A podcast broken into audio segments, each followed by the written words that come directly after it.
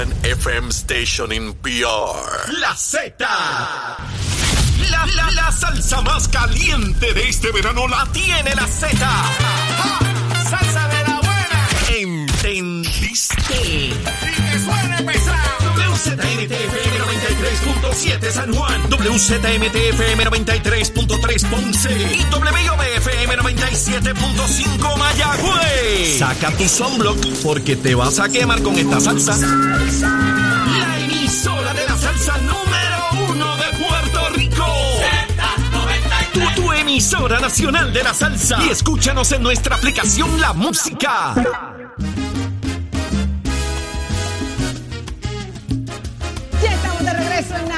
Z a través de Z93. Escuche bien, arranca una nueva hora repleta de información, análisis y gran contenido que usted definitivamente tiene que escuchar para mantenerse al tanto del acontecer boricua. Señores, y usted nos escucha a través del 93.7 en San Juan, 93.3 en Ponce, 97.5 en Mayagüez.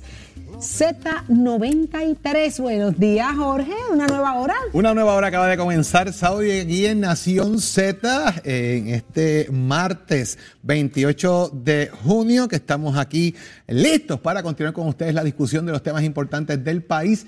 Y esta hora va a estar la mar de interesante, con lo que ¿Por vamos qué? a estar discutiendo, pero ahí viene el ¿Qué alcalde. es eso de la mar de interesante? Me pones tan nerviosa cuando dices eso, porque yo me siento que yo no, no, no puedo con la mar de interesante. ¿Qué es eso? vamos, va a definir, Saudi, esto Eso va es de domingo. Esto va a estar bien, Bien brutal. bien bueno, bien bueno. Ay, qué bueno, porque eso de la mar de interesante es como un poema para los domingos. Así que no me pongas nerviosa. Los océanos se Los abren. océanos se abren. Eso es lo próximo que yo te voy a decir. Tú dices la de interesante, yo se abren los océanos, ¿oíste? De, de información. Mira aquella como se lo goza. Aquella se lo está gozando Sí, porque sal- sabe que le toca. Sí, allá- Le toca. Mira, así está, preñadita. Ella, ella está lista para hablar del ¿Está monte. preñada? Dice que del monte Everest y ¿Sí? esas cosas así. Está preñada. Ella sabe, ella sabe. Está preñada, está preñadita. Carla Cristina. Mucha información. Carla, buenos días. la mar de titulares que yo tengo. La Eh, mar de titulares. Eh, tú veas. Buenos Adelante. días, Saudi. Los Buenos días, Jorge. información. y el milagro del embarazo. Bueno, en los titulares, el gobernador Pedro Pierluisi firmó ayer una medida que abre paso a una reforma al sistema de justicia juvenil mediante una enmienda a la ley de menores para que estos se acojan a estrategias de rehabilitación con el fin de que el país se acerque a una justicia restaurativa. Y de otro lado, el presidente del Senado y de la Comisión de Nombramientos, José Luis Dalmau, reiteró ayer que la designación de Jorge Díaz Reverón al Tribunal de Apelaciones no será avalada en ese cuerpo legislativo. Y por su parte, el presidente de la Comisión Estatal de Elecciones, Francisco Rosado Colomer, comparecerá hoy a una vista pública ante la Cámara de Representantes, donde deberá responder sobre el cierre de las juntas de inscripción permanente. En otros asuntos, los acreedores no asegurados y los unionados de la Autoridad de Energía Eléctrica buscan iniciar una agenda de litigación mientras continúa el proceso de mediación entre la Corporación Pública y la Junta de Control Fiscal. En temas internacionales, la Asamblea Nacional de Ecuador retomará hoy el pedido de destitución del presidente Guillermo Lazo, quien el pasado viernes denunció un intento de golpe de Estado en su contra en el marco de las manifestaciones de indígenas por el alto costo de la vida. Y en Estados Unidos, las autoridades de la ciudad de San Antonio, en Texas, encontraron a al menos 46 personas migrantes muertas en el interior de un tráiler en la ciudad de San Antonio. Como les mencioné, esto después de haberse asfixiado debido a la falta de oxígeno y a las altas temperaturas. Para Nación Z les informó Carla Cristina. Les espero mi próxima intervención aquí en Z93. Somos du- du- en entrevistas y análisis. Nación Z. Z. Por el la música y la Z. Ave María, dímelo, Achero. Achero, buenos días. Buenos días, Saudí. ¿Cómo está todo? El balance. Bien coqueta la movida. Bien coqueta la vida. Me encanta. Esta es la escuelita de los salseros. Repíteme eso. Ya tú sabes que la mañana está bien coqueta. Ay, señor, si usted va por el camino y usted se encuentra algo bonito, usted dígale, esta mañana está. ¿Cómo? Bien coqueta. ¿Cómo, Achero? Bien coqueta. Bien coqueta, es que no te digo. Y no, y no es, no es solamente la coquetería, es el bozarrón Eh, y el piquete. el- el tono, el tono el piquete. de Achero. Saludito a China. Ay, Ay, gracias a Dios que todo está en balance, en balance. Pero vamos de inmediato porque ya está con nosotros vía telefónica directamente desde el pueblo de Dorado, el alcalde Carlos López. Así que muy buenos días, alcalde. Alcalde, buenos días. ¿Está con nosotros? Hello. Sí, le escuchamos. Buenos Buenos, días, días, alcalde, alcalde. buenos días. Estamos ahí. Está conectado. Ya por lo menos sabemos que está ahí. Eh, este, tenemos que hablar muchos asuntos con el alcalde, Jorge. Es que se pospone la, la fecha para la reunión de la Junta de Gobierno. Él pertenece a la Junta de Correcto. Gobierno. Es interesantísimo saber qué piensa sobre esto y sobre todo qué está pasando dentro del partido. Si algo caracteriza al alcalde de Dorado, a Carlos López, es lo vocal que es. No hay filtro a la hora de hablar, así que nos interesa mucho escucharlo. Si nos está escuchando por ahí, alcalde, ahora sí. Lo estamos conectando, El me indica alcalde, producción. el alcalde siempre ha sido una persona vocal, Vocal. fuerte, las canta como las ve. Así mismo. ¿eh? No es una persona que esté con paños tibios ni dentro ni fuera de Eso la colectividad política. Y es interesante porque las, pro- las propuestas que se presentaron, ¿qué va a pasar con eso, verdad? Alcalde, buenos días. Muy buenos días, saludos a todos los radioescuchas y un abrazo para todos ahí en la programación.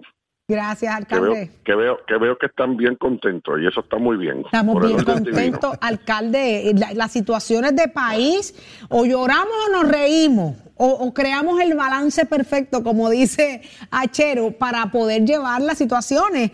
Eh, pero vamos a, a- a llevarlo directo al Partido Popular Democrático, y es que se pospuso esa reunión de esa Junta de Gobierno que tanta expectativa ha creado. Usted pertenece a la Junta. Eh, ¿Qué, qué, ¿Cómo usted describe lo que está pasando dentro del partido? Bueno, que está, que está vivo, que está en evolución, que está en evolución, que, que, que, que definitivamente eh, lo que las personas del partido estaban solicitando de que hubiera un conclave donde todos los populares pudieran este, aportar y, eso pues lo veo como bien, este, no se puede estar inerte y eh, entiendo que la revaluación de la fecha de la reunión responde a que eh, las propuestas son buenas, pero había que darle un poco más de tiempo e inclusive un poco más de tiempo para la discusión de la Junta en términos de que se pueda tener concretamente una evaluación de, la propuesta de referéndum, de la propuesta de, de poder este, hacer una selección eh, renovadora dentro dentro del partido y,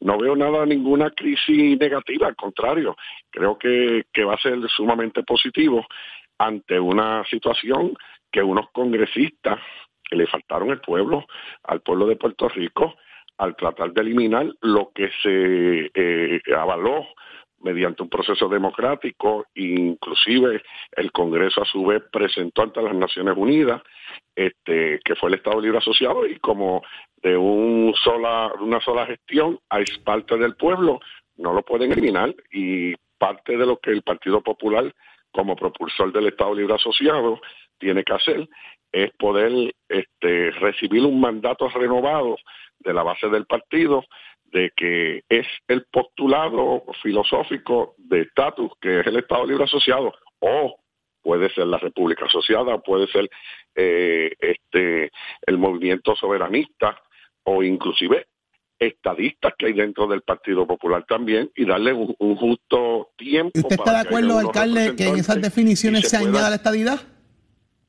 También la pueden añadir. Debería no estar ahí en esa base, porque fíjese que ayer, alcalde, el, el presidente del Partido Popular, luego que pospone la reunión, divulga una, una moción que le iba a presentar ante la Junta de Gobierno, donde en esa moción establece dos definiciones y esas dos definiciones con cara a que se llevara un proceso de votación el 28 de agosto. Del 14 al 28. Hay un cambio de fecha ahí porque no han reunido la Junta de Gobierno, no saben cuáles son las reglas de juego, eh, quizás no tienen fecha de apertura de candidaturas, entre otros elementos, ¿verdad? Si es que se va a llevar a cabo todo el 28, eh, que el reo sigue corriendo en este caso. Pero entiende usted que se debería añadir también la estadidad dentro de esas alternativas para populares que, que están ya mirando la estadidad, porque en la elección pasada se dio a entender de que muchos populares votaron por la estadidad. No, la, la, la realidad es que eh, el Partido Popular no tiene como filosofía la anexión este, absoluta a los, Estados Unidos. No obstante, sí valoramos esa anexión a través de la ciudadanía, pero manteniendo nuestra identidad puertorriqueña. Eh, pero esa es la dinámica que se tiene que dar. Si se determinara que tuviera que estar, tampoco hay ningún problema porque lo que se va a ocultar es la preferencia del electorado popular. Y en ese sentido, este, pues hay también que tener un poco de cuidado que no se vaya a contaminar el proceso y en ánimo de este, violar el, el, mejor interés de los populares venga una invasión de estadistas, decir, no, yo soy popular y voy a votar por la estadidad. No, no, la estadidad la representa el Partido Nuevo Progresista. Nosotros representamos en un partido de centro donde su inmensa mayoría obviamente eh, apoya y respalda al Estado Libre Asociado, eh, autónomo eh, en ese sentido. Ah, que en un momento dado de un tiempo histórico se planteó de que pudiera estar fuera de las cláusulas territoriales y del poder plenario del Congreso, ¿Mm? sí se planteó, pero eso es lo que se le tiene que llevar a la base al día de hoy y ante la realidad jurídica, ¿qué es lo que hay? Pues mira, siempre, y lo dijo eh, don Luis Muñoz Marín, que fue el fundador, siempre vamos a tener que tener un grado eh, bajo el poder del Congreso y, de la, y de la potestad territorial también que tiene. Pero todo lo que se ha logrado, todo lo que hemos recibido, inclusive después de María, dentro de esta pandemia, ha sido dentro de la relación del Estado Libre Asociado. Este, y entonces hay que hacer un análisis serio, comparativo. ¿Qué el pueblo va a recibir bajo la República Asociada? ¿Qué el pueblo va a recibir bajo la estadidad? ¿Y qué el pueblo está recibiendo y podría avanzar bajo el Estado Libre Asociado sin pagar las contribuciones federales que tendrían que pagar bajo la bajo la estadidad. El Estado Libre Asociado tiene campo para crecer. Lo que pasa es que el Estado Libre Asociado sirve, ha servido y servirá. Lo que no sirve son los que lo administran. ¿Cómo se define entonces el, alcalde? si tú tienes, si tú tienes un, un vehículo que este, tiene la capacidad de correr hacia adelante a, a 100 millas, este, porque tienes el, campo para hacerlo, pero lo corre a cinco, pues obviamente no avanza lo que tiene que avanzar, porque debe no incluir, que avance. ¿Qué debe incluir la definición? ¿Qué debe incluir la definición del Estado Libre Asociado Alcalde enmarcado de lo que bien usted menciona, que ha sido resoluciones que ha aprobado el Partido Popular anteriormente, fuera de la cláusula territorial, fuera de los planes plenarios del Congreso, de cara a que quizás pudiese ser entonces una alternativa en esta propuesta federal que pudiese aprobarse en los próximos días. Bueno, lo que contiene nuestra propia constitución, los derechos que alberga el Estado Libre Asociado, donde garantiza la ciudadanía americana, la común moneda, la común defensa, este, la relación comercial que tenemos este, con, los, con los Estados Unidos, eh, hay unos campos que tenemos que crecer. Por ejemplo, mira, hay, uno que está muy reciente y que no es imposible hacerlo porque el gobierno federal es quien aporta para el seguro social complementario. Pues mira, el país puede también aportar y conseguir que ese seguro eh, social complementario este, también sean recipientes nuestros ciudadanos que, que pueden cualificar para el mismo. En el término de la ley de cabotaje, eh, ver de qué manera nosotros podríamos conseguir entrar a un mercado con una marina mercante que sea más económica que la propia de los Estados Unidos y dentro de nuestra relación buscar el espacio este cómo podríamos conseguir eso este eh, donde está claro dentro de la relación de ambas constituciones y del acuerdo que se avaló por el Congreso y que votó el pueblo de Puerto Rico hay una fase que toda la jurisdicción está a nivel estatal, hay unas que está a nivel federal. Pues mira, no tenemos problemas con eso. Este, y, y la ventaja que tiene el Estado Libre Asociado, que el que quiera ser Estado, lo único que tiene que hacer es un coger un avión, se va a cualquiera de los 50 estados y es, eh, tiene todos los beneficios de la estadidad sin ningún problema. Alcalde, Carlitos López dice que con 300 pesos usted resuelve el problema de la estadidad cogiendo un pasaje. Exacto, y no tiene que pasar tanto trabajo. Y esa es la, respuesta clásica, la de que por muchos años venimos escuchando, alcalde. En otros temas, porque me interesa mucho... Pero, los congresistas, Carmen, los congresistas que vinieron le faltaron al pueblo de Puerto Rico, porque sabemos que son de índole independentista, pero la viven allá, no la quieren vivir aquí. Mire, nos quieren hacer a nosotros alcalde. independentistas. Muñoz era independentista. Alcalde. Todos tenemos en nuestro Me, sentido. me- me tiene el sentido preocupado, alcalde. Usted mencionó Ah. a Carmen. ¿Qué Carmen? ¿A quién, quién, ¿Dónde está Carmen, alcalde? Acá es Saudi, el Carle, acá Saudi, no me confunda Ah, Carmen. Saudi, Saudi, disculpa. No, no se preocupe porque si es la otra, esa, es mi- esa yo la adoro, yo la adoro. Pero precisamente de Carmen le quiero hablar, pero es Carmen la que está aspirando a la gobernación. Yo quería saber si es que usted tiene a Carmen, la, que, la, la alcaldesa de Morovi, o, o usted tiene a Dalmao, a Jesús Manuel presente en estas posibilidades que son los que han dado el paso el, adelante. parti- el partido está vivo y tiene Está vivo. ¿Con quién está Carlos López si le tocara Mira, escoger hoy? eh, El, el partido está vivo y tiene esas alternativas y vendrán más como para comisionados residentes. Está el, el nieto de Hernández Colón, que viene por ahí como gallito castao para Gallito ser nuestro candidato a comisionado residente. Este, el partido está vivo. Alcalde. Partido- O sea que yo Alcalde. usted se dejó fila con Pablo José. Pablo José es un joven que ha estado inmerso en la discusión del país, se fue y se preparó, está en precisamente eh, eh, en la relación este, con los Estados Unidos y tiene interés. Alcalde. este, como dicen por ahí, el que lo hereda no lo hurta, él tiene esa, lo que llaman en el campo, esa vena eh, de patriotismo o político de servirle al país y, y me consta que tiene interés en ser nuestro candidato para, para comisionado Y residente. la pregunta directa a la yugular, alcalde, ¿se queda usted en la posición por la alcaldía de Dorado o usted estaría dispuesto a aspirar a un puesto, verdad, mayor, ya sea la gobernación, el, la comisaría residente? ¿A dónde va o se queda Carlos López? Hace, hace tiempo decidí dedicar mi vida a servirle a Dorado y aquí estaré hasta que el Señor me lo permita, por lo menos en las próximas elecciones estaré nuevamente sujeto a la voluntad del pueblo y a la voluntad de Dios O sea- y haremos nuevamente nuestra disposición disposición para seguir como alcalde de. O sea que que esté pensando, mirar para allá, que no se vista, que no va, que Carlitos López se quede en Dorado.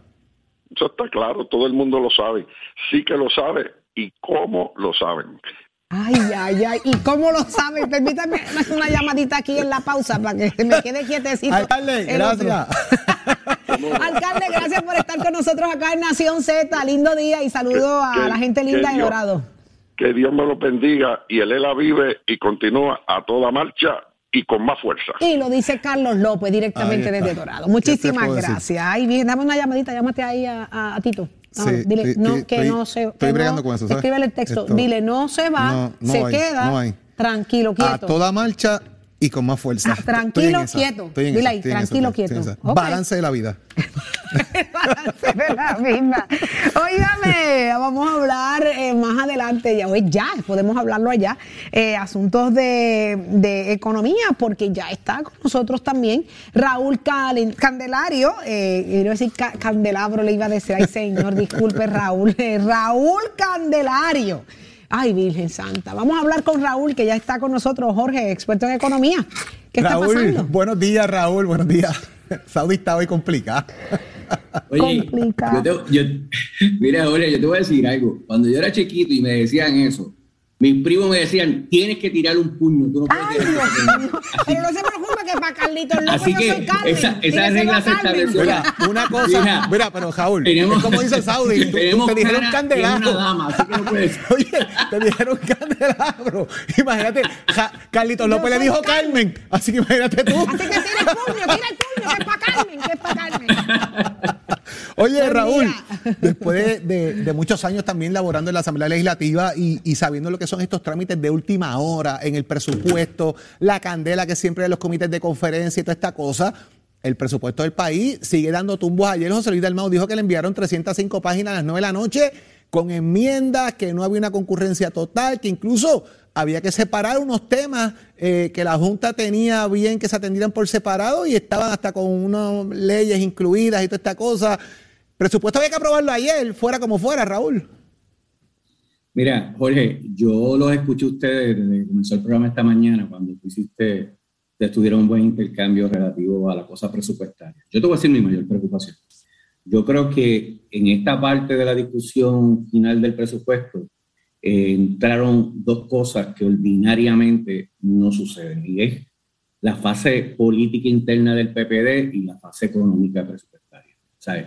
Este, esos elementos eh, que, que, son, que aunque tú estás en un campo político como la legislatura, se dieron precisamente en unos momentos que habían unos issues internos eh, que me parece que han quebrado un poco este, este orden que tenían. Y te digo por qué. Eh, temprano en, el, en, en el, este año, Cámara y Senado, Zaragoza y Planta comenzaron a hacer vistas conjuntas del presupuesto. O sea, este es un grupo que yo creo que hizo un trabajo correcto de llevar por casi cuatro o cinco meses una evaluación de cómo estaban las agencias del país, las necesidades económicas, los retos, etcétera. Y que luego de ese trabajo extenso, donde básicamente eh, uno lo que hace aquí es que va trabajando acuerdos durante todo ese proceso. Y que tú llegues al final, y en ese final es como si no hubiese pasado nada, sencillamente. Oye, eso es, un bendito sea Dios. No es, no es razonable. Lo otro que te quiero decir, mira, el manejo presupuestario en su origen a quien corresponde es a la Cámara. A la Cámara, correcto. Y la Cámara trabaja ese presupuesto, como nosotros trabajábamos esto que se hacía conforme con el Senado para que tuvieran conocimiento de qué es lo que estaba pasando. El Senado participaba brindaba su idea, brindaba sus necesidades. Eh, oye, y, tú vas incluyendo esas, esas cosas en, ese proceso. Recordarás que hace una semana atrás, precisamente el representante de Santa, quien distingo y respeto, me parece que, como dije antes, muy competente, dijo que se estaba aprobando el presupuesto en la Cámara, pero que era un documento vivo. Y era un documento vivo porque ellos anticipaban cambios en Senado. Pues mira, cuando tú estás anticipando ya cambios en Senado, tú tienes que conocer también qué era lo que Senado estaba proponiendo. Y porque entonces tú tenés que dejar eso a que Senado viniera al final a hacer otras cosas que pudo, que, pudo haber hecho cuando todo se pudo haber cuadrado desde el origen. Eh, así que eh, cuando tú dejas en el aire eso, que fue lo que pasó, y después llegas unido al anuncio político del presidente del Senado en otra faceta, y, esas, y todos esos elementos entonces se convierten en una gran mogolla en un momento dado, pues tenemos la situación que no tenemos, que no tenemos un acuerdo presupuestario que se da precisamente entre dos cuerpos legislativos que pertenecen al mismo partido. Esto, de la base es que 12.473 millones va a ser la base. O sea, esos 100 millones adicionales que quería añadir la Asamblea Legislativa, eso no va a pasar. De hecho, ayer Tatito dijo que, no iba, que, que estaban reduciendo los, los, los 100 millones. Eh, por lo que de lo que estamos hablando, de la otra parte que vi también, es que dice, no, que se están trabajando cosas técnicas. Pues miren, cosas técnicas que se están trabajando, no es que le están cambiando eh, el, el, el, el, orden a las cosas, es que sencillamente hay discrepancias en las cosas que les quieren asignar los chavos dentro de los propios 12 Y entonces, ¿para que yo hago vistas conjuntas de Cámara y Senado por tanto tiempo? Me siento allí en San Leopoldo Figueroa, meto horas como el diablo allí dentro para resolver los problemas y a la hora de contar los mameyes, seguimos en la misma donde empezamos. es, precisamente. Eh, por eso es que a mí me, me resulta tan difícil en este momento, porque me consta que ambas comisiones de Cámara y Senado de Hacienda llevaban meses trabajando juntos, meses y hay una cosa, ¿verdad? Será, la mano de otro ente que ha entrado ahí a cambiar los muñequitos que no necesariamente, que, tienen poder un poquito mayor que los presidentes de las comisiones de Hacienda. Eh, pues bueno, eh, no sé si de lo que me está hablando de, de, la Junta, pero, pero en cuanto a la Junta te puedo decir que la Junta básicamente desde el origen definió qué era lo que estaba dispuesto a aprobar desde el punto de vista de la cantidad del, del, presupuesto el, llevarlo en 100 millones más, etcétera, pues es, un, es, lo que diríamos, es un wishful thinking de, lo que se quería o se pretendía hacer. Pero la Junta no necesariamente se va a meter en cada particularidad, excepto que sean áreas neurálgicas que ellos hayan dicho que no se iban a meter. Claro. O que no se podían meter. Y, y, y eso pasó particularmente con los issues municipales y los issues de la UPR. Y evidentemente eh, en la legislatura, como, como debe ser también, han tratado de ver de cómo le dan la mano a los municipios eh, en diferentes instancias. Y de las otras cosas que pasó, yo, y tú lo tienes que haber visto antes, es que se trató de en una sola medida eh, acampar todas aquellas cosas que estaban sueltas. Y eso se hace bajo la premisa de que si me aprueban una, me las aprueban todas, y si no me aprueban una, pues no aprueban ninguna. Bueno, en este caso, el issue principal es que tiene dos cosas que son bien sensitivas. La primera fue presupuesto como tal y la segunda, eh, la ley del sustituto de la, para, del, la foránea. Sea, son dos áreas extremadamente sensitivas. Hay escritos precisamente de la Junta requiriendo que se traten distintas, que se traten en medidas aparte. Eh, por lo tanto, eso también estaba advertido. Que ese es el error en gran medida. Y, y, y, entonces tienes, tienes esa situación que puedo entender el por qué se quiso hacer de esa manera, bueno. pero la realidad es que eso estaba advertido. Así que, eh, ¿qué tenemos? Pues mira, pues tenemos que, vamos a ver, eh, con toda probabilidad, una junta actuando. Eh, yo, yo pienso que siempre están estas oportunidades, las call, como diríamos, de lograr algún tipo de, de, acuerdo. ¿Nos, luego pondremos, de ¿Nos pondremos de acuerdo para para balancear esta o, o, esto ser un presupuesto de junta y volvemos a empezar de cero? Mira, es que, es que yo, eh, ¿sabes? Eso me preocupa. No es una, no, Georgie, no es, es que el problema es que no es ni una medida sola, Jordi. No, no, aquí, hay, aquí hubo tantas medidas que, que, se quedaron en un tapón de un colcho, en un colcho tapando la botella, pero porque no salieron por este tipo de discrepancia y se quedaron. Y todas, de una manera u otra, tienen unos bueno, impactos económicos. Vamos a ver. Vamos a ver, Raúl, qué pasa. Ya el, el, nos quedan dos días literalmente de Asamblea Legislativa de, de esta sesión ordinaria. Eh, pero la Junta tiene que tomar una decisión ya hoy, mañana, porque el primero de julio comienza un nuevo presupuesto, así que estaremos pendientes bueno, para seguirlo discutiendo. Aquí, aquí lo que va a pasar es que la Junta con toda la Junta no va a dejar esto sin presupuesto. Ah, no, estamos claros, estamos clarísimos. La, la, la, Junta, la, la, Junta va a bajar nuevamente con un presupuesto y lo va a anunciar. Y, si aquí en estos y empezamos en cero otra vez. Vamos no, mira, y me preocupa otra cosa, o sea, hoy se hoy eh, citó Senado, creo que mañana citó Cámara, nos ponemos en el 29, o sea, eh, tú no ves esa continuidad, tú puede, puede haber el interés, pero la continuidad para lograr Tienen finalizar que, el esfuerzo. Tienen que, está, estar los dos, tienen que estar los dos a la vez, no puede ser uno remando por los está carente, Raúl, como siempre, hermano, agradecido de tu nos tiempo. Quedamos, y nos quedamos en esa pelea. Agradecido pues gracias, que tengan buen día. buen Igual día. para ti, cuídate. Raúl Candelario. Exacto. Gracias, Carmen. Ay, gracias. Ay, qué bello. Gracias, Jorge. Gracias, Jorge. Oye, uno que está listo, listo, es Tato Hernández. Ha tenido una mañana intensa acá en Nación Z eh, y me interesa mucho escucharlo porque viene precisamente a hablarnos del baloncesto superior nacional. Fue un día triste para muchos fanáticos, Tato, y para ti. ¿Ya está listo? Sí, es un poquito triste porque el coquí es panita mío y aunque hemos tenido un par de diferencias porque yo se las canto a mis amigos a veces cómo son, déjame conectar esto aquí. Mira, como dice Leo Díaz, cántaselas con besitos en el cuti. Porque son no, no, no, no, pero la, la labor que ha hecho JJ Barea en Puerto Rico, en la NBA, cómo nos ha representado cómo ha cargado el equipo. A veces es su carácter un poquito fuerte, pero eso es de todo un jugador y hay que quitarse el sombrero ante todo lo que ha hecho JJ Barea en nuestro baloncesto superior nacional que por sus compromisos en Estados Unidos y cuando jugó en la NBA pues estuvo cinco temporadas con nosotros 2001, 2002, 2006, 2021 y 2022 pero ese coquí que tenemos ahí le dio el corazón al baloncesto, le dio nuestro corazón a la selección. Ayer el equipo de los cangrejeros en una gran emotiva despedida, porque ya pues este año él termina sus compromisos en el baloncesto superior nacional, ya se quitó de la selección.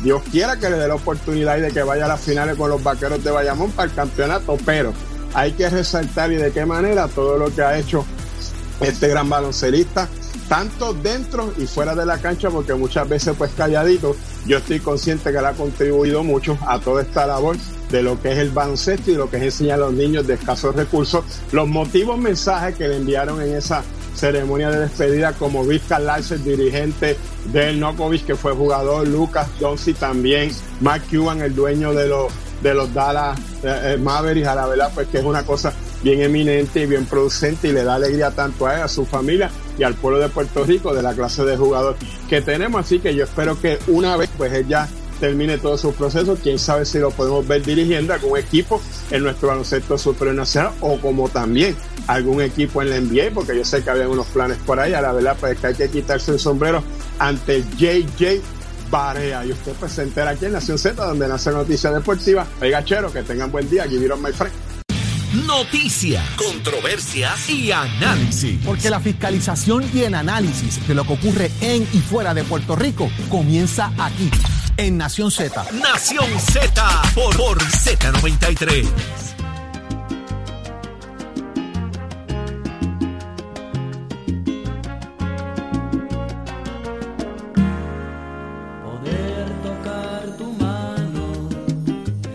Achero, me preocupa porque me acaban de escribir, estoy coqueta esta mañana. Ay, Dios mío, sí. No voy a, no voy a decir nada. Yo más. tranquilo quiero. Tú sabes que estoy como perro de shopping, buscando cariño.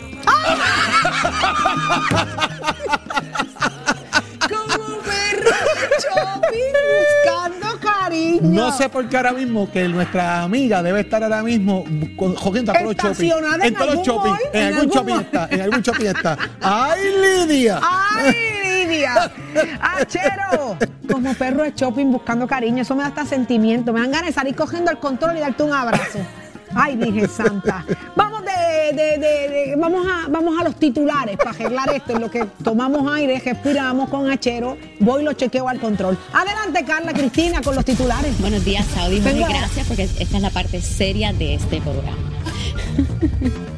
En los titulares, la secretaria del Departamento de la Familia, Carmen Ana González Magás, anunció ayer que las personas audioimpedidas podrán obtener el servicio de intérprete de señas en todas las oficinas de la agencia o durante las intervenciones de emergencia que realiza el departamento. Y por su parte, el secretario del Departamento del Trabajo y Recursos Humanos, Gabriel Maldonado González, anunció ayer el lanzamiento de la iniciativa Hablemos de Trabajo, dirigida a orientar a la ciudadanía sobre derecho laboral y legislación protectora del trabajo, iniciativas de reclutamiento, actualizaciones del mercado laboral y otros servicios ofrecidos por la agencia. De otro lado, la Autoridad de Carreteras y Transportación todavía no ha determinado si extenderá la fecha límite para el pago de las deudas de AutoExpreso más allá del viernes, cuando vence el término para pagar los viajes utilizados, mientras el sistema colapsó por un ciberataque. Y en otros asuntos, el Senado aprobó ayer un proyecto que obliga a que los aprobó un proyecto que obliga a que los productores de espectáculos quiten los rótulos que colocan en las calles para promocionar sus eventos, luego de que estos finalicen con el fin de aliviar el impacto visual y ambiental que provoca este tipo de publicidad. Y en temas internacionales, en Colombia, desconocidos asesinaron ayer al líder ambiental Juan David Ochoa, que había participado en la campaña del presidente electo Gustavo Petro. Mientras, en Ecuador, la Confederación de Nacionalidades Indígenas y el gobierno ecuatoriano iniciaron ayer la primera jornada de negociaciones después de que el organismo aceptara negociar con el Ejecutivo. Para Nación Z les informó Carla Cristina. Les espero en mi próxima intervención aquí en Z93. Estás, estás con el habla música y Z93 en Nación Z. No quiero saber quién canta en este momento, Achero, te voy a dejar tranquilo, porque ya está con nosotros el licenciado, mírelo ahí, Leo Aldrich. Buenos días, licenciado. Buenos días, Saudi, para ti, para toda la gente que nos escucha. Un privilegio estar con ustedes siempre, todas las mañanas en Nación Z. gracias, gracias al licenciado. Yo necesito que usted le dé una asesoría a Achero. Achero se siente coquetoso, está coqueto en el día de hoy, tiene un Un problema. perro de shopping, ¿qué se va a hacer? ¿Viste? Un ¿Viste? perro de shopping buscando cariño. Esa es la frase del día, ¿viste? Licenciado, yo estoy preocupada por él. Démele asesoría más adelante. Pero vamos a hablar de algo que nos llama muchísima, muchísimo la atención y es que la nueva ley establece que los menores de 12 años o, o menos no serán juzgados por el Tribunal de Menores. Así se le dio paso a, a la ¿Se reforma firmó? del sistema juvenil. Ya se firmó. ¿Qué significa esto, licenciado? Pues significa muchas cosas. Significa que no hay total desesperanza, que cuando la gente piensa que todo está en retroceso, no siempre es así, siempre hay una luz al final del túnel. Y esta ley 47 de 2022, que realmente debería llamarse la ley Almayaría de la Cruz, dice que de ahora en adelante en el Tribunal de Menores solo se atenderán a niños de 13 a 17 años. Los niños que sean de 12 años o menos no tendrán que ir a un proceso cuasi criminal en el Tribunal de Menores que es traumatizante y que simplemente lo que hace es estigmatizarlos. Esto realmente duró cinco años y, fue impulsado por el senador Vargas Pidot.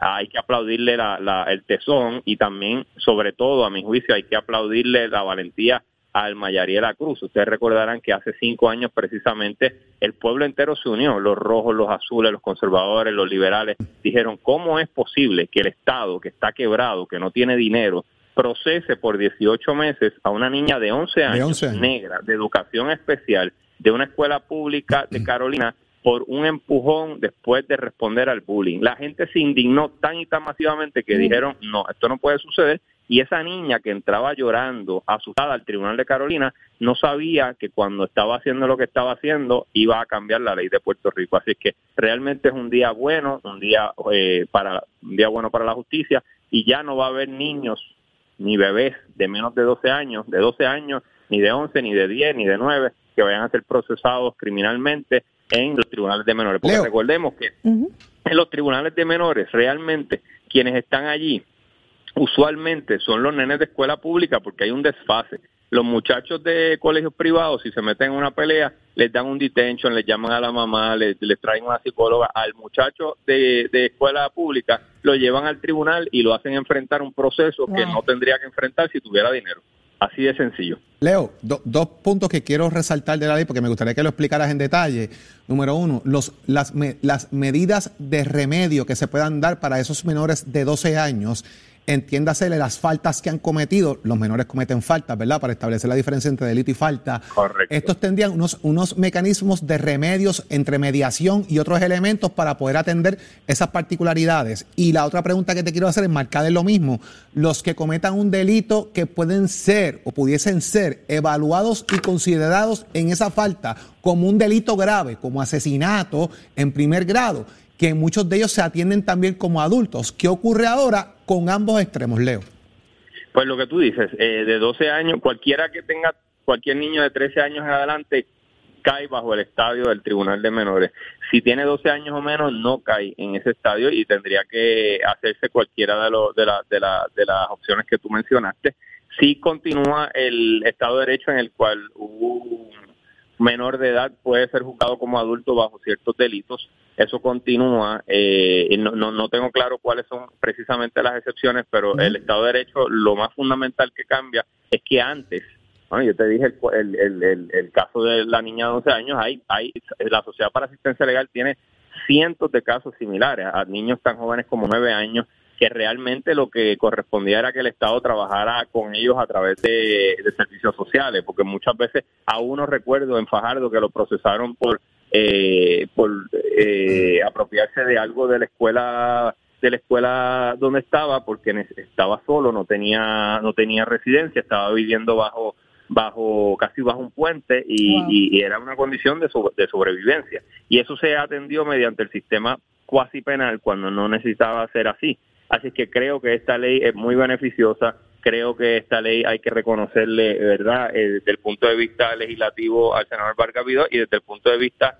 eh, mediático y de, y de resiliencia en la Corte a no solamente al Mayari de la Cruz, pero también a su madre, que, que tuvo la valentía de seguir para adelante y decir esto es una Que- que injusticia. esto es un caso que, confrontarlo". que Leo trabajó. Que este caso- caso, de, caso ¿verdad? de, la niña, Leo fue el abogado de, este bien. caso Y eso hay sonado, que reconocérselo al licenciado Aldis, que de alguna manera ella es la niña valiente que está ahí, pero tiene un abogado detrás haciendo su trabajo Ah, también, claro. llevando el caso y esta ley también, Leo, eh, tiene una rayita en ella, así que no te la puedes quitar. Qué bueno, ¿no? Por eso está Muchas gracias contento. por eso, Jorge. Eh, es un día de mucho orgullo. Y sí, eh, se hizo el trabajo contra viento y marea cuando estaban, el Departamento de Justicia en ese entonces estaba hasta pidiendo sanciones contra nosotros, los abogados, Wow. porque éramos ah, éramos abogados pro bono y ellos querían pues que sufriéramos las consecuencias económicas de hacerle frente al sistema, porque eso usualmente se resolvía en cuartos oscuros. Eh, y pues ya eh, cuando se iluminó cómo era el proceso, la gente se indignó y esa gente que se mofaba de esa niña, esa gente que con todos esos puestos rimbombantes en el Departamento de Justicia, eh, pues ahora saben que esa niña Wow. le ganó. No solamente le ganó en corte, sino también que le ganó en el Capitolio. Ay, Dios mío, Leo, qué increíble que estas cosas pasen eh, eh, en, cuartos oscuros y que eh, todavía haya eh, pa- para burlarse de, de- de casos como estos. Pero tengo una duda y traigo el caso este que ocurrió en Estados Unidos porque tengo mucha curiosidad, licenciado Jorge. Yo creo que ustedes tienen que haberlo escuchado. Es la, la niña que asesinó a la vecina que había tenido una pelea con su mamá y la mamá indujo a la niña a que asesinara a la vecina. ¿Conocen el caso? Eh, ¿Conoce el caso, licenciado? No lo conozco, pero la- la- el análisis Hace va a tener poco. que hacerse obviamente desde el punto de vista de cuál es la ley aplicable en la jurisdicción, uno, y siempre en cualquier jurisdicción eh, federal, estatal o lo que sea, está el elemento de mens rea, eso es la, la intención. si, si lo que tú señalas es correcto de que se le indujo a hacer eso el video por parte de está- una menor que no tenía capacidad. Es eh, pues, impresionante. Es eso se impresionante puede el trabajar video. desde el punto de vista de verdad de, de- de la de la intención que tenía la niña De la- del, auto- Eh, del autor del hecho, de la confección, de todo este tipo de cosas. Y como tú bien dices, el tema del mansrea. ¿Quién tiene la intención criminal de cometer? el- ¿Es la niña o es la madre de la niña? Sí, y sí, por sí. ahí debe ir el no, tema. el video es impresionante, licenciado. Le voy a hacer llegar copia de, de lo que trascendió públicamente porque todos quedamos perplejos ante la situación de que eh, la mamá se enjedó a puño a las garnatas con la vecina, entró a la casa, busca a la nena, le da el arma a la nena y la nena es quien le dispara y le dice antes de dispararle, nunca debiste haber peleado con mi mamá, una cosa así. Y la niña, con su mamá a la espalda de la niña. O sea, es una cosa impresionante. Como is quien the dice, daughter. la nena no puede ir presa, pero yo, yo sí, pues deja que la nena sea quien, quien meta mano. Una cosa absurda. Eh, pero eso, eso pasó y me interesa, ¿verdad?, escuchar cómo, cómo serían los procesos detrás de un caso como ese, que, eh, que es ah, espantoso. Así que, licenciado Leo Aldrich, felicidades por el día de hoy, digo, desde, es. desde ayer, ¿verdad?, que comenzó eh, eh, el paso a la reforma y enhorabuena por el gran trabajo realizado. Gracias, gracias. Éxito, por Leo, gracias siempre. también. Y siempre, y siempre es importante el trabajo de los abogados, pero también lo es el de los clientes, como el Mayariela, que sin ella, pues no se hubiese dado nada de esto. Fue muy Así valiente. bueno. Fue muy valiente, así que muchísimas gracias, licenciado. Gracias a ustedes. Cuídate, Será Leo. hasta mañana. Pero ya está con nosotros, señores, el secretario del DACO y él es Ian Rivera, así que muy buenos días. Buenos días, saludos, ¿cómo están? Saludos, contento de que esté con nosotros, secretario, y, y confiados en que siempre que pensamos en DACO, pensamos en justicia. Eh, hay muchas cosas pasando, yo sé que usted está, debe estar saturado, ¿verdad?, de todas las, las quejas, de las peticiones de controles de gasto, de controles de precios. Eh, ¿Hay alguna información que nos pueda dar un alivio en la mañana de hoy con el asunto de la gasolina, por lo menos, secretario? Pues mira, la, la gasolina durante la semana pasada, debido a los movimientos y fluctuaciones, fluctuaciones propias del mercado internacional, ha ido descendiendo poco a poco. Estamos hablando de que a mediados de junio la gasolina regular llegó a estar hasta 1.39, 1.40. Ya hoy debería haber gasolina 10 centavos, en, en algunos casos hasta más todavía por debajo de esos números. Eso quiere decir que deben haber estaciones de gasolina vendiendo a 1.23, 1.28, lo cual es una noticia positiva para los consumidores, que aunque sigue estando la gasolina a precios altos y a precios que probablemente nunca habíamos visto en el mundo, pero ha ido un descenso paulatino y ese descenso se ha reflejado en el mercado local en Puerto Rico y nuestros inspectores han constatado que en efecto hay estaciones de gasolina vendiendo a esos precios. El DACO mantiene la orden de congelación en vigor, fiscalizando que todos estén cumpliendo por los márgenes de ganancia que quedaron congelados el 24 de febrero como motivo de la guerra entre Rusia y Ucrania. Y a esos efectos, el DACO ha estado bien Sí. activo, visitando estaciones de gasolina, pero también fiscalizando a los mayoristas que también les aplica esta orden y que nuestra información y lo que hemos podido constatar es que también están cumpliendo. Secretario, obviamente lo que viene, la pregunta inmediata, ¿qué ha pasado con la crudita, el reglamento? Eh, no estamos viendo todavía el efecto que se supone veamos con, con este alivio que supone trae la, la crudita.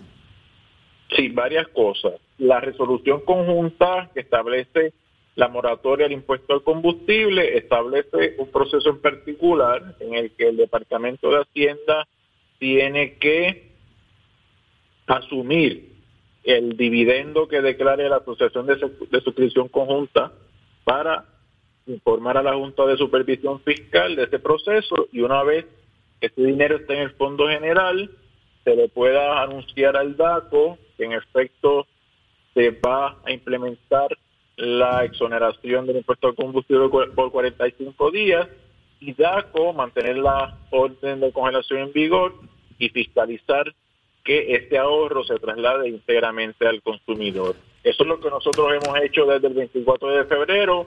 El DACO está listo para asegurarse de que este proceso ocurra. Estamos ahora mismo en espera de lo que decida la Junta de Supervisión Fiscal. Secretario, perdóname Jorge, antes que pasemos al tema de fraude en la, en la venta de viviendas, que también está sumamente interesante, tengo gente a través del Facebook de Nación Z eh, tratando de, de- de hacer querellas de estaciones de, de- de gasolina. ¿Cuál es el procedimiento? ¿Dónde, te- dónde se tienen que querellar eh, personas que entiendan eh, no se está cumpliendo?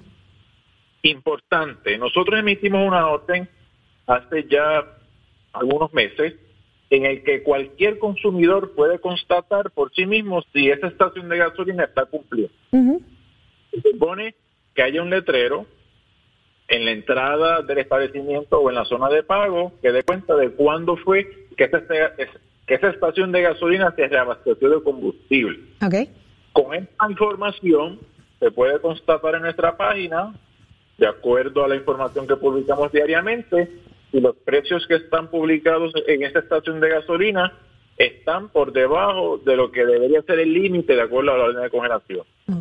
Si cualquier consumidor ve algo irregular en esos precios, puede comunicarse al departamento a través de Daco a tu favor, tanto en Facebook como en Twitter, o a través de nuestra página de internet, o a través de los teléfonos 722-7555. Ah, ok. Pero además, nuestros inspectores están prácticamente todos los días fiscalizando este asunto en la calle y verificando que las estaciones de gasolina estén cumpliendo con la orden de congelación. Pero sí, nosotros recibimos a diario decenas de preocupaciones, de quejas de estaciones de gasolina. Esta información nosotros la pasamos al área de fiscalización donde están nuestros inspectores y siempre corroboramos si en efecto hay violación. Es sumamente importante. Muchas gracias. Secretario, eh, cambiando un poco el tema, que es bien importante este tema de la gasolina y ese tema de que el precio de eh, en la fecha en que se reabastece con el trost tanque, los tanques que suplen para precio en bomba esté disponible es bien importante. Quiero plantearle lo siguiente, secretario, ¿hasta dónde puede llegar la agencia que bien usted dirige para atender el tema de aquellos que cometen fraude en la venta de propiedades, por ejemplo, que no tienen una licencia de corredor de bienes raíces y se anuncian como tal, aquellas personas que no cumplen con los requisitos establecidos en Puerto Rico, aquellos que eh, pues se anuncian a través de diferentes medios, páginas cibernéticas, las cuales ustedes no controlan, pero hasta dónde puede llegar la intervención de DACO para evitar que le estén tumbando chavos a la gente. Mira, deme el depósito, yo te envío una foto, si te gusta, deposítame tres mil pesos ahí como fianza y la casa ni existe y los chavos se desaparecen. ¿Cómo manejar esto, secretario? Mucha gente cogiendo golpes con esto. Excelente pregunta. Lo primero, nuestro rol de orientación. Y a esos efectos, nosotros siempre decimos, tenga cuidado con quien usted está contratando, no contrate con personas que usted no conozca o que de la apariencia de la página de internet o de los contactos que usted tiene sea una persona confiable. Eso es lo primero. Y esté bien pendiente a las páginas, nunca den dinero de antemano si usted no conoce con quién está contratando, no de un depósito si usted, usted no está seguro. Pero también el DACO tiene una serie de reglamentos que garantizan, por ejemplo, de que no ocurran anuncios engañosos. Anuncios engañosos es cualquier alegación que pueda ser falsa y que se utiliza principalmente para obtener algún tipo de ventaja de los consumidores. Y el DACO tiene una división de anuncios engañosos que está constantemente. Pero yo tengo que reportarlo, correcto, secretario. Yo tendría que hacer el reporte de ese anuncio engañoso para que DACO venga conocimiento y pueda actuar.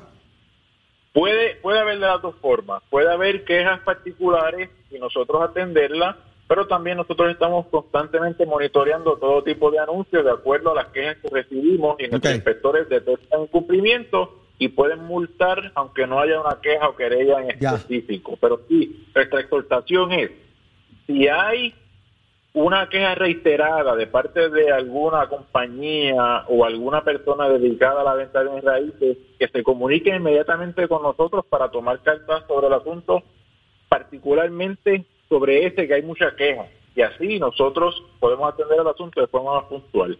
Es importante destacar, todo corredor de bienes raíces tiene que anunciar su licencia. Esta licencia tiene que estar al día. Las propiedades que se anuncien para la venta tienen que estar disponibles para la venta. No puedes anunciar una propiedad que no está disponible para la venta con la idea de vender otra Sí, propiedad. de, de atraer clientes, de atraer clientes, seguro. Porque eso representaría anunciar un bien como carnada que está penalizado por nuestro reglamento de prácticas comerciales. Así que eso es una práctica proscrita y la persona que haga eso puede estar sujeto hasta 10 mil dólares de multa por día de incumplimiento. Ahí está. Ahí está. Muchísimas gracias, esto, secretario, de DACO, Mire, Eran está- está- Rivera. Está, listo el ganso y el jaiba por ahí que hay que tenerle los echados, ¿sabes? Increíble. Increíble. Así es. Muchísimas gracias por estar con Gracias, nosotros acá en Nación Z a través de Z93. te despegues de Nación Z. Próximo. Próximo es Leo Díaz Urbina en Nación Z Nacional. Jorge, qué programazo el de hoy. Mucho, mucho análisis, mucho contenido con, con gente sumamente importante en cada uno de los temas. Eh, y, lo, y lo que nos trajo el alcalde de Dorado, que está ese Facebook encendido. Leo, pónchemelo ahí, señor director. Saludos Saudi, saludos a Jorge, a todos los amigos televidentes y radio escucha.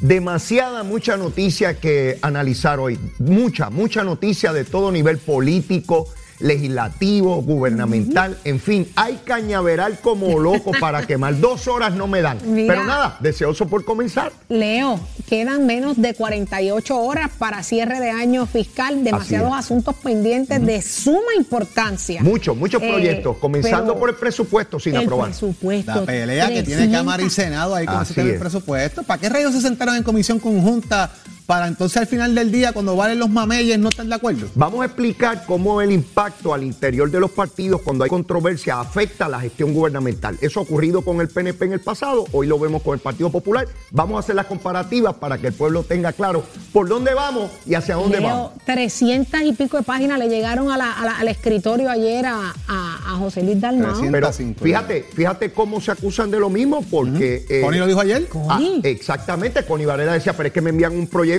gigantesco para que lo aprueben en media hora, no ¿Está puedo. fallando la Cámara de Representantes entonces? Oye, pero ¿por qué no se sientan los adultos y hablan y llegan a acuerdos? Eso es lo que yo no entiendo. Parecen chiquillos, parecen chiquillos. Y más en un gobierno compartido, que le complica el panorama porque no tienes nadie que atornille. Y entonces cuando preside el, el presidente del partido es, es miembro de uno de los cuerpos, empieza la guerra porque ellos estamos al mismo nivel. Pero como, Óyeme. de- como decía Saudi más temprano, da vergüenza porque Da tenemos una junta de, supervisión fiscal y van a decir, La se, junta la está así, se la merecen los puertorriqueños porque esos muchachos no se saben poner de acuerdo. Tiene que venir un, La un Junta está americano. así, mira, la Junta está así. Empezar en cero de Sí. nuevo, Leo, Sí. contra. Mira, yo de Le- verdad. le- eh, el conteo duro. regresivo y la Junta Yo gozando. espero que no, yo Duro. espero que no echemos para atrás. Mira, Duro, pero que- yo te voy a decir una cosa y con esto yo me voy, dejamos a Leo Díaz, pero Jorge, hasta mañana a las 6 de la mañana, Nación Z, eh, de 6 a 8. A las 8, Leo Díaz. Eh, eh, Leo, Carlos López, el alcalde Dorado, dijo que el que quiera vivir en un estado, que se monte en un avión y que se Y vaya. Con eso te dejo. Y a rayos, eso sí, eso sí. Te veo, Leo. Hasta mañana, Nación Z.